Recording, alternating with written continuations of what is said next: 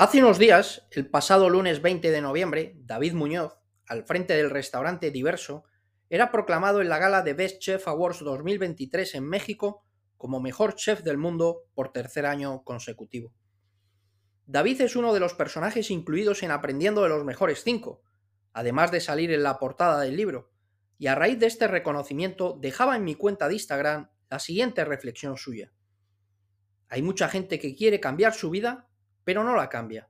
Luego añadíamos la explicación y análisis de esta reflexión. Yo, David, en algún momento cambié todo. No me gustaba lo que me rodeaba y lo cambié. La gente tiene que ser más valiente consigo misma. Crecer es mejorar y mejorar es cambiar. No existe otra alternativa posible. No puedes subir de nivel en tu vida sin hacer cambios. En el fondo, objetivamente, dice David, todo el mundo puede cambiar lo que desee.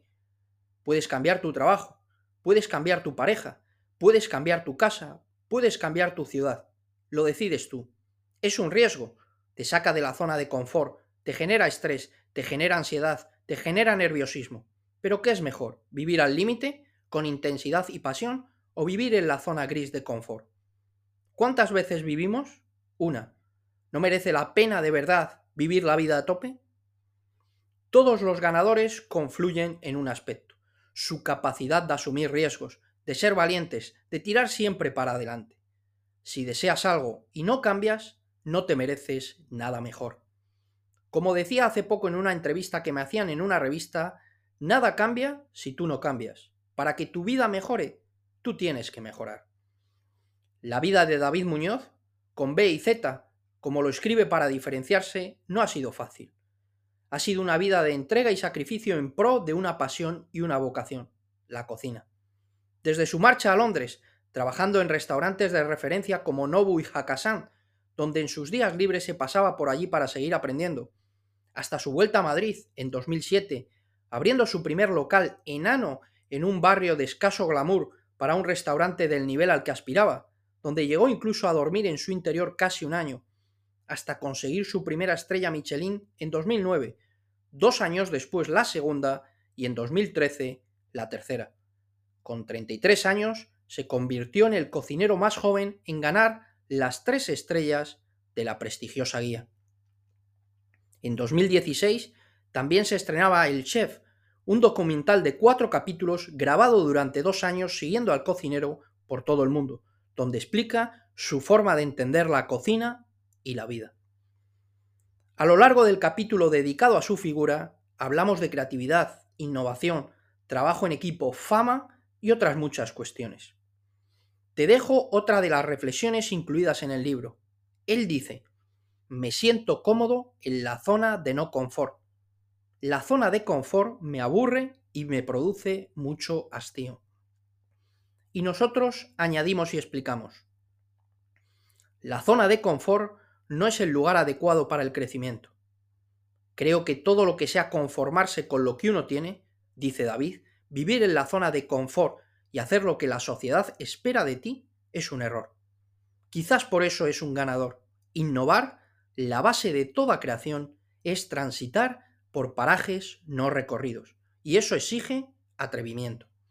El inmovilismo y la indecisión a menudo nacen del miedo al fracaso. Cuando el miedo al fracaso desaparece, ganar es no tener miedo a perder, es unir para adelante de manera permanente. Cada reto se renueva con otro. Dice David, eso de que si algo funciona no lo cambies, nosotros no lo llevamos a cabo.